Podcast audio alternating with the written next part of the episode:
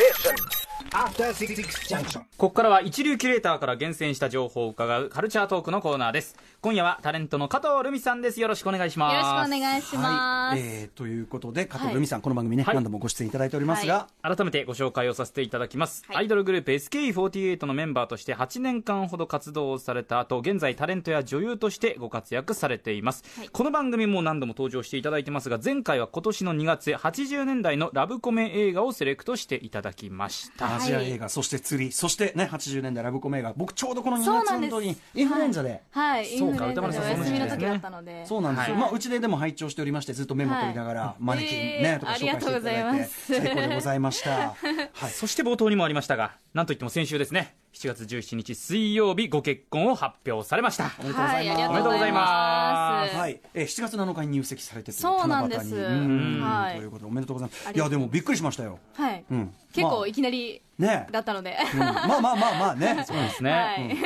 あの今はじゃあえっと順調に順調にというかあのご一緒に住まわれてるんですか？いや、あのーお相手の方がちょっはいと大阪に住んでましあそうかて。遠距離婚っていうそうなんですす。なんで、今は一緒に住んでないので、もう新婚っていう感覚はあんまりないんですけど。ね。はいい。やでもやっぱりね加藤さんの選ばれた方ですから間違いないでしょうね。間違いないと思います、さあということでその結婚にちなみまして今日は本当はねなんかアジア映画また新しいの教えてもらおうかはいなんてね言ってたんですけど、はい。これやっぱこのタイミングですから、はい。何か結婚にちなんだやつでいこうというねそうなんです。当事者すぎるだろうっていう 選びづらいだろうって話市場を挟み込んですいませんっていう感じなんですけど、はい。今日はですね、あの、熊崎さんにはい。映画を紹介しつつ、ちょっと確認していきたいなっていうのもありま確認して、確認うん。あの、これからちょっと私がおすすめの映画のお話をしていくんですけど、まあ、実際の結婚生活で、まあ、その映画を、これちょっと参考にしていいのかだったりとか、指針していいのかっていうのがちょっと悩みなんですよ。あなんで、ちょっと新婚のまあね、先輩でもある熊崎さんに、ちょっと一つずつちょっとお話を伺っていきたいなっていうのがまあまあまあ、まあ、新婚ではまあ1年1か月先輩なんで、新婚先輩と新して。婚の先輩って言われたけど熊崎君の渋刈り顔うん新婚先輩。うん何でも加藤さん聞いてください。はい、なんで今日はちょっ僕答えますんとがっつで。はいり質。問をしていきたいなっていうのもありますね。はい、よろしくお願いします、はいではじゃあ一本ずつその課題というかね、え映画の話を伺っていきましょう。まずは？はい、まずはですね、あの、マクマレン兄弟っていう作品なんですけど、マクマレン兄弟？これが1995年の映画で、はいあの実はこれ、あの、うん。フォックスサーチライトピクチャーズの第一作目の作品なんですよ。まあ今やシェイプオブウォーターだったりとか、うん。スリービルボード、まあ私も好きなんですけど、リトルミスサンシャインとか、もう本当もう上質な映画を配給している、バトルオブセクシーズとかね。そうなんです、フォックスサーチライトの第一作目の作品で、これ実はあんまり知られてなくて。いや僕全然知らなかったです。最近 DVD 化したんですよ。そうなんだ。なんで本当に見られる機会が少ないので DVD でぜひチェックしてもらいたいなって思うんですけど、うんうん。うん。監督がエドワード・バーンズってあのプライベート・ライアンとかに出てたうんうん。エドワード・バーンズが監督なんですけど、あへー。これあの実はサンダンスでグランプリも取ってるんですよ。あそうなんだ。意外とちょっとね、話題になってたっていうのもあるんですけど、向こうでは知ねそうなんです。それでで、まあこれまあ、あの、エドワード・バーンズが、あの、新人の時に撮ったので、うん。あの、お父さんが、あの、2万ドル出資して、作ったとか、そういう裏のエピソードもあるんですけど、これまあ、あの、ヒューマン、ちょっとあらすじちょっと説明していくんですけど、まあ、子供の頃から、あの、厳しいカトリックの戒律を押し付けられてきた、まあ、マクマレン兄弟って、あ、マクマレン家の3兄弟がマクマレン兄弟っていうのがいるんですね。で、父の死をきっかけに、5年後ちょっとまあ、あの3人が暮ら、一緒に暮らすことになり、まあ、3兄弟がまあまあ恋だったりセックスだったり結婚などの難問難問に直面してまあ乗り越えていくみたいなうんうん。人間ドラマなんですけど、こ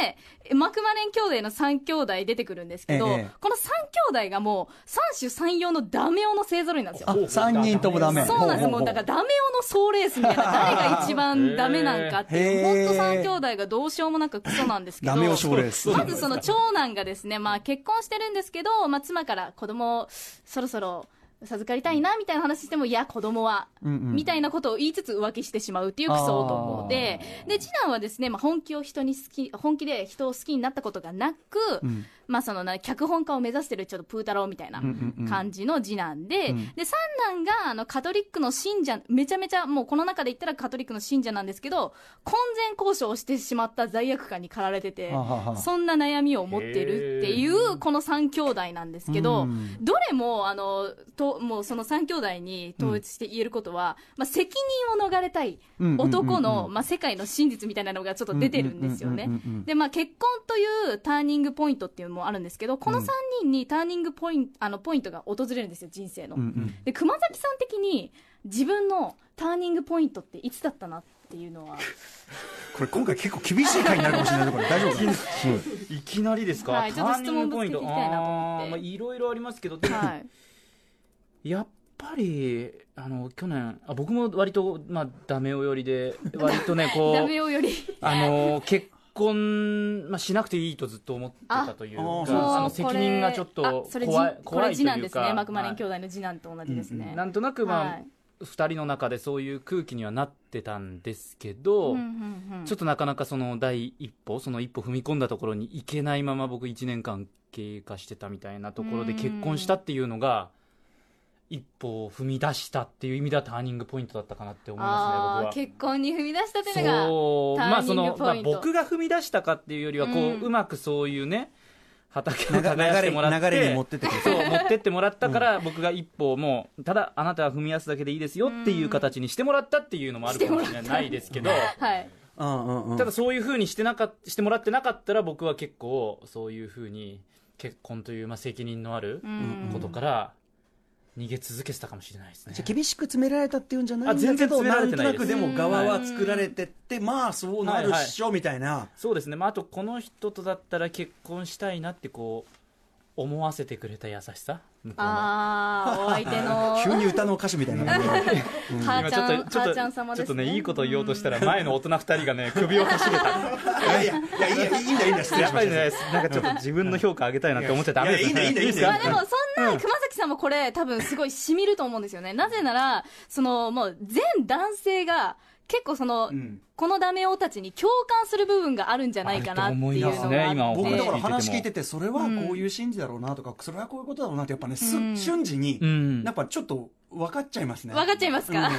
でそんな、まあ、男性が目を背けたくなるようなリアルが描かれてるそので。れをねでもエドワード・バーンズねちゃんとそれを掘り起こしすごいですね。なんですけど、うん。あのこの作品ちょっとなんか洗練されてないんですよ全く。あ映画として。いい意味で洗練されてなくてなんか結構なんかそのまあ初めて撮ったっていうのもあって、結構ブレブレてたりとかあが。画面が。ブレてたりあおいおいおいおいいきなりこういう展開になるかみたいな突っ込みどころが結構あったりするんですけれど、はい。誰も突っ込まないんですよね、うん。誰も突っ込まずに進んでいくんで逆に笑えてくるみたいな。なんか一見結構ヒューマンドラマっていう感じなんですけど、もうがゴリゴリのコメディとして見てもらってもいいなっていう。はい、感じの作品なんで、もうなんか、私、ウェス・アンダーソンがすごく好きなんですけど、ウェス・アンダーソンのダージリン急行っていうダージリン急、行。あるじゃないですか。それも3兄弟が出てくるんですけど、もう、洗練されてないダージリン急行みたいな。なるほどなるほど こっちはねき洗練の極みですもんねそうなんです。もう全く洗練されてないんで、あの、なんか無印良品でかかってる音楽みたいな、チャラチャラチャラみたいな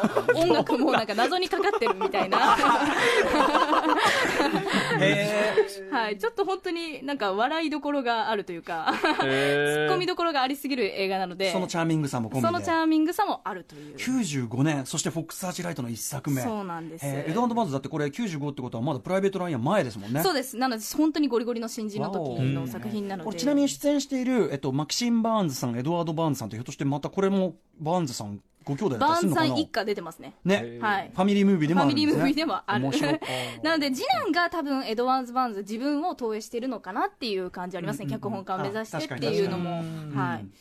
じゃあ続いての作品はいいきますね。で、続いては、あの、ラブ・アゲインっていう作品なんですけど、もうこの作品私大好うんきで。最高ですね最高なんですよ。だから、一見でもそのね、ジャケットがチープなラブコメ感があって、あまり、あの、手に取りづらいっていう感じはあるんですけど、うんめちゃくちゃ脚本も練られてて、はいあの、本当にドラマとしてすごいしっかりしてる作品なんですけど、うんちょっとあらすじ説明していきますと、あの、40代の、まあ、生真面目なキャルっていう男性がですね、まあ、奥さんが浮気をして発覚して、離婚を切り出されちゃうんですね。で、まあ、高校時代から付き合ってた、まあ、エミリー以外の女性とは、まあ、デートをしたことないキャルだったんですが、ある夜ですね、バーでプレイボーイのジェイコブという男性に出会い、まあ、ジェイコブの助言でファッションだったり、髪型を磨いて新しい人生を歩もうとするという物語なんですけど、これがですね、もうね、出演陣がすごい豪華なんですよ。で、あの、まあ、スティーブ・カレルっていうのが、まあ、あの、40歳の童貞男とかで有名だと思うんですけど、冴えない中年、このキャルを演じてるんですね。はい。で、まあ、この、カップル、夫婦が、あの、結婚してマンネリしていく倦怠期だったりとか、そういうのをもうリアルに描いているので、もうちょっと結婚して数年目だったりとか、あの、まあ、付き合って何年経ってるけど、なんか、なんかうまくいかないなっていうカップルに進めたいっていう映画なんですよ。で、まあその、なんていうんですかね、あの、まあ男性の方がな、なんですけど、まあそのキャルがですね、まあその、結婚したんだけども、まあ自分の男磨きを怠ってるわけですよ。うんで、まあだんだんまあ奥さんもね、その、さ愛が冷めちゃって、で、まあちょっと、離婚っていう形になっていくんですけど、熊崎さんは、ここで来るか。はいすい。すい。ません、あの、熊崎さんは、あの、結婚して、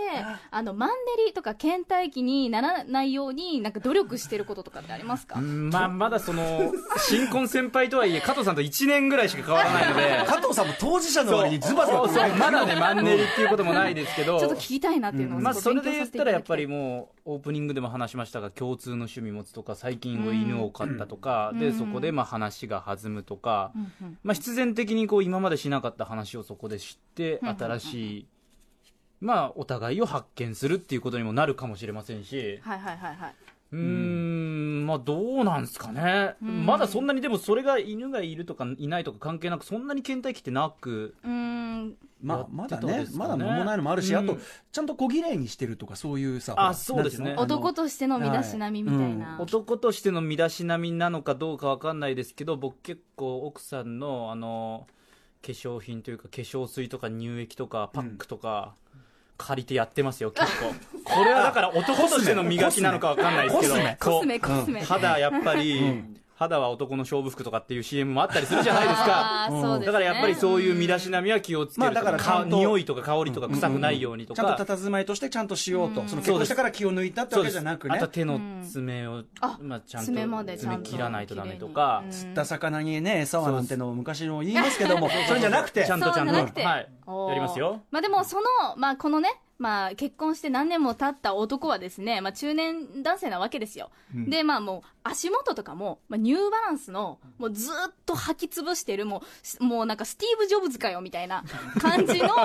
もう、スティーブ・ジョブズはもうちょっと綺麗なの入ってたと思います綺麗なの履いてるかもしれないですけど、もう一つのものをもうめちゃめちゃうんうんうんうん。大事に、まあそれも大切だと思うんですけど、ええ。まあそれに、まあ対してその、まあプレイボーイのね、ジェイコブっていうのが、いやおかしいだろうと。いや、もう本当に安楽死してほしいぐらいだよ、あんたは、みたいな ことを言っちゃうわけですよ。で、どんどんどんどん男としての改革をしていくんですけど、まあこの、ジェイコブっていう男がライアン・ゴズリングが演じてるんですね。で、このライアン・ゴズリングがもう、もうこの世の女すべて抱いてきたみたいな面して出てくるんですよ。うんうんうんで、もう本当に、なんていうんですかね、もうフォトショーで修正済みの体みたいな、もうムキムキの肉体で、で、まあ女たちをもう百発百中持ち帰っていくわけなんですけど、そのライアン・ゴズリング演じるジェイコブは、そのキャルに、キャルに対して個人的な質問をするな。女性に対して個人的な質問をしちゃダメだ。持って帰るために。プレイボーイなんで。なので自分の、まあ、上っ面だけを見せて、で、どんどんどんどん女を落としていくっていう手法をしてたんですよ。なんですけど、そんなライアン・ゴズリングも本当の恋をしてしまって、個人的な質問をしてくれというのを女性に言ってしまうんですよね。で、その時にどんどんどんどん、それぞれの愛の変化が訪れるっていうのも、すごいこの作品の面白いポイントなんですよね。なので、ちょっとその、そこら辺も、その一人の男性の変わっていく様も楽しんで見てもらいたいなっていうのは、はい、このラブアゲインの魅力だと思います。あと、マリサ・トメイっていう、あの、今でいうスパイダーマンのね、はい名誉おばさん名誉おばさんはいが出てたりとか、ケビン・ベーコンが出てたりとか、結構その脇役を固めるのも豪華という。うんはい。なのでもう本当に、これ、おあ、歌丸さんはこれは、はい。あもちろんもちろん最高高です最高です。はい。もうね。そうなんですよ。うん。スティーブ・カレルやっぱこういう役やらせるとね、うん。もうね。あのダメなんだけどまあやっぱりすごい可愛いっていうかそうなんです。愛らしい。なんで本当にラブコメってやっぱご都合主義って思われることも多いと思うんですけど、まあ、家族の物語としても一つとし集結していくっていう、うんあいやこれは秀作です本当に。そうなんです。なのでぜひ、あ、これはね、あの、マンネリしてるあのカップルとかいらっしゃったら、そうですぜひ見見てもらいたいなっていうのはありますね。はい。で、続いて紹介しますのは、あの、はい。ビッグ。という作品なんですときたけど、これあのトム・ハンクス主演の、まあ、トム・ハンクスが出世作ともうん。言われている作品なんですけど、まあ、ちょっとあらすじ説明していくと、まあ、あのカーニバルの夜に、まあ、望みを叶えるゾルダーっていう謎のボックスがあの現れてそんなゾルダーにコインを入れた少年が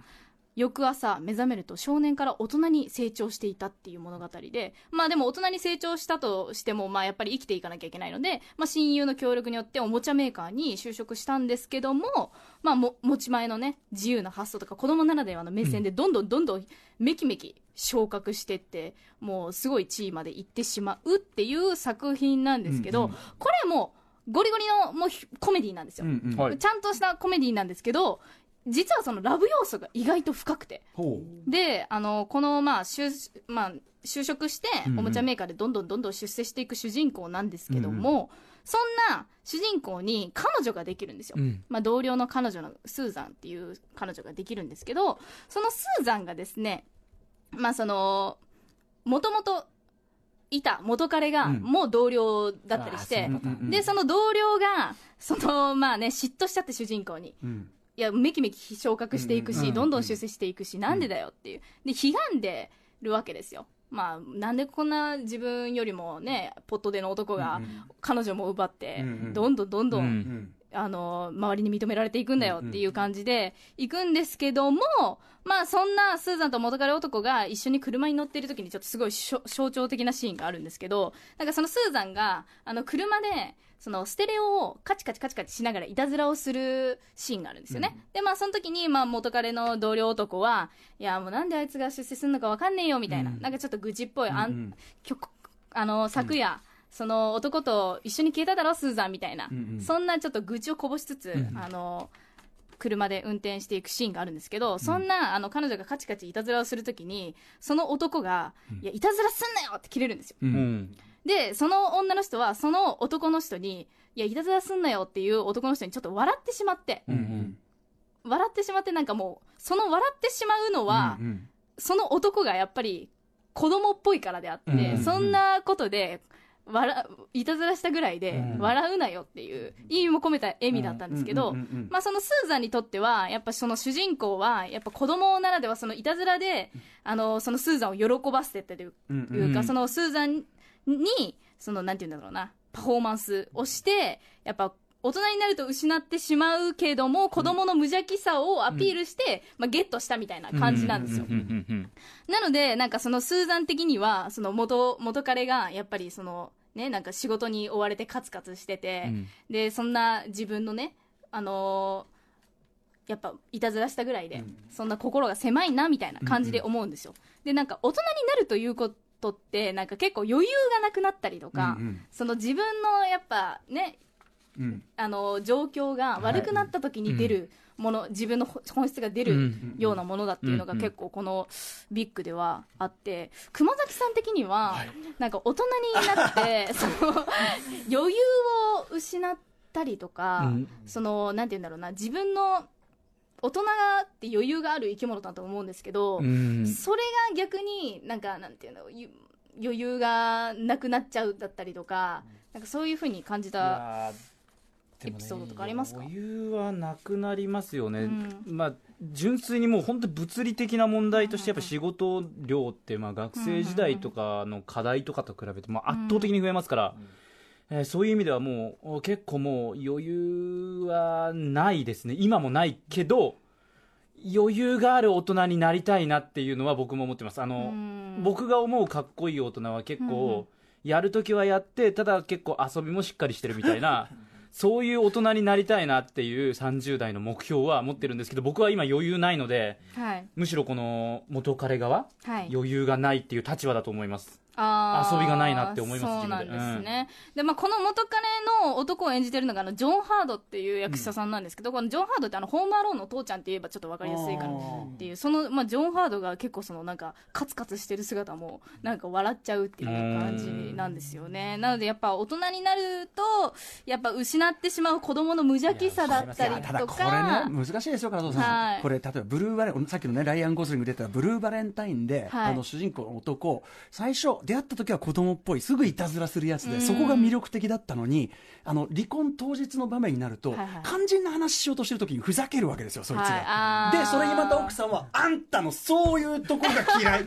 いやそうかそうか。だから、これふざけも場合によりますよ、確かに。好きだったら何でもいいけど嫌いだったらもう何やってもダメっていうパターンになっちゃいますね。う、ん、で女から見ると、はい。なんかこのスーザンってすごい女を象徴してるなっていうのがあって、なんか私思うんですけど男は Bluetooth 女は w i f i っていう持論がありましてなんか男ってそのすぐ Bluetooth のように、はい。すぐ近くで接続できるものがあればすぐ接続していくじゃないですか。なんですけど女性って w i f i のようにあの強いデバイスを常に探していてでまあそのなんていうんですかね個体の中から強いものを選んでいくっていうのが女性だと思うんですよ。ああほんほんほんほん。で男性、まあ、言ったらなんか男性ってその、まあ、簡単にあのなんていうんだろう接続できるデバイスを探してるというか。そうかまあ Bluetooth まさにそううん。なんですかね、どうなんだ？これちょっと加藤さん最後にちょっとこれ議論が必要な 話題ですねこれはね。でそれが結構スーザンなんだろうなってスーザンって結構そのもあの同じ会社であの彼氏をどんどんどんどんコロコロ変えていく女性なんですよ。ああなるほどね。あそうなんです。なんでどんどんどんどん出世していく、まあ、その女子主人公にい転がってしまうっていうのがスーザンなんですよねはい。なのでちょっとここはちょっと深いですね。ちょっとここ Bluetooth Bluetooth Wi-Fi 論はちょっとこれまた別はい。別の回にちょっとし広がりが全然いきそうなんで、はい。ぜひ、はい、またよろしくお願いしますこれね、はい、といった感じで、はい。あの3作品、うん。まだ私も愛とは恋とはっていうのはちょっとよくわからないんですけども、まあ、こんな映画を見つつ、これからもちょっと愛の恋の勉強をしていねこうかなと、当事者自らに選んでいただきましたからね。すいませんありがとうございます、はい。マクマレン兄弟、本当にこの95年マクマレン兄弟見てなかったし、これを抑えたい。はい。ラブマゲン、これもう傑作なんで、これぜひ、ね、これはい。絶対見てほしいし。ビッグね、これ88、ちょうどこれ今、立川シネマシティで。そうなんですよ。あのこれですね。あの今立川シネマシティであの私は立川直樹さんのプロデュースで「選ぶシリーズ」っていうことであのビッグをあの 4K のデジタルリマスター版であの先日の木曜日20日間から1週間。上映してるんですよ、なのでぜひ貴重な機会なので見に来てもらいたいなと思います。はい。はいというあたりで、えー、ちょっとお時間来てしまいました。はい加藤さん、とにかく、あの、本日ね、お忙しい中とうございましたはい。ありがとうございます。今後ともよろしくお願いします。よろしくお願いしますちょっと Bluetooth Wi-Fi 論はまた引き続きよろしくお願いします。はいありがとうございました。加藤瑠璃さんでした。ありがとうございました After Six Junction.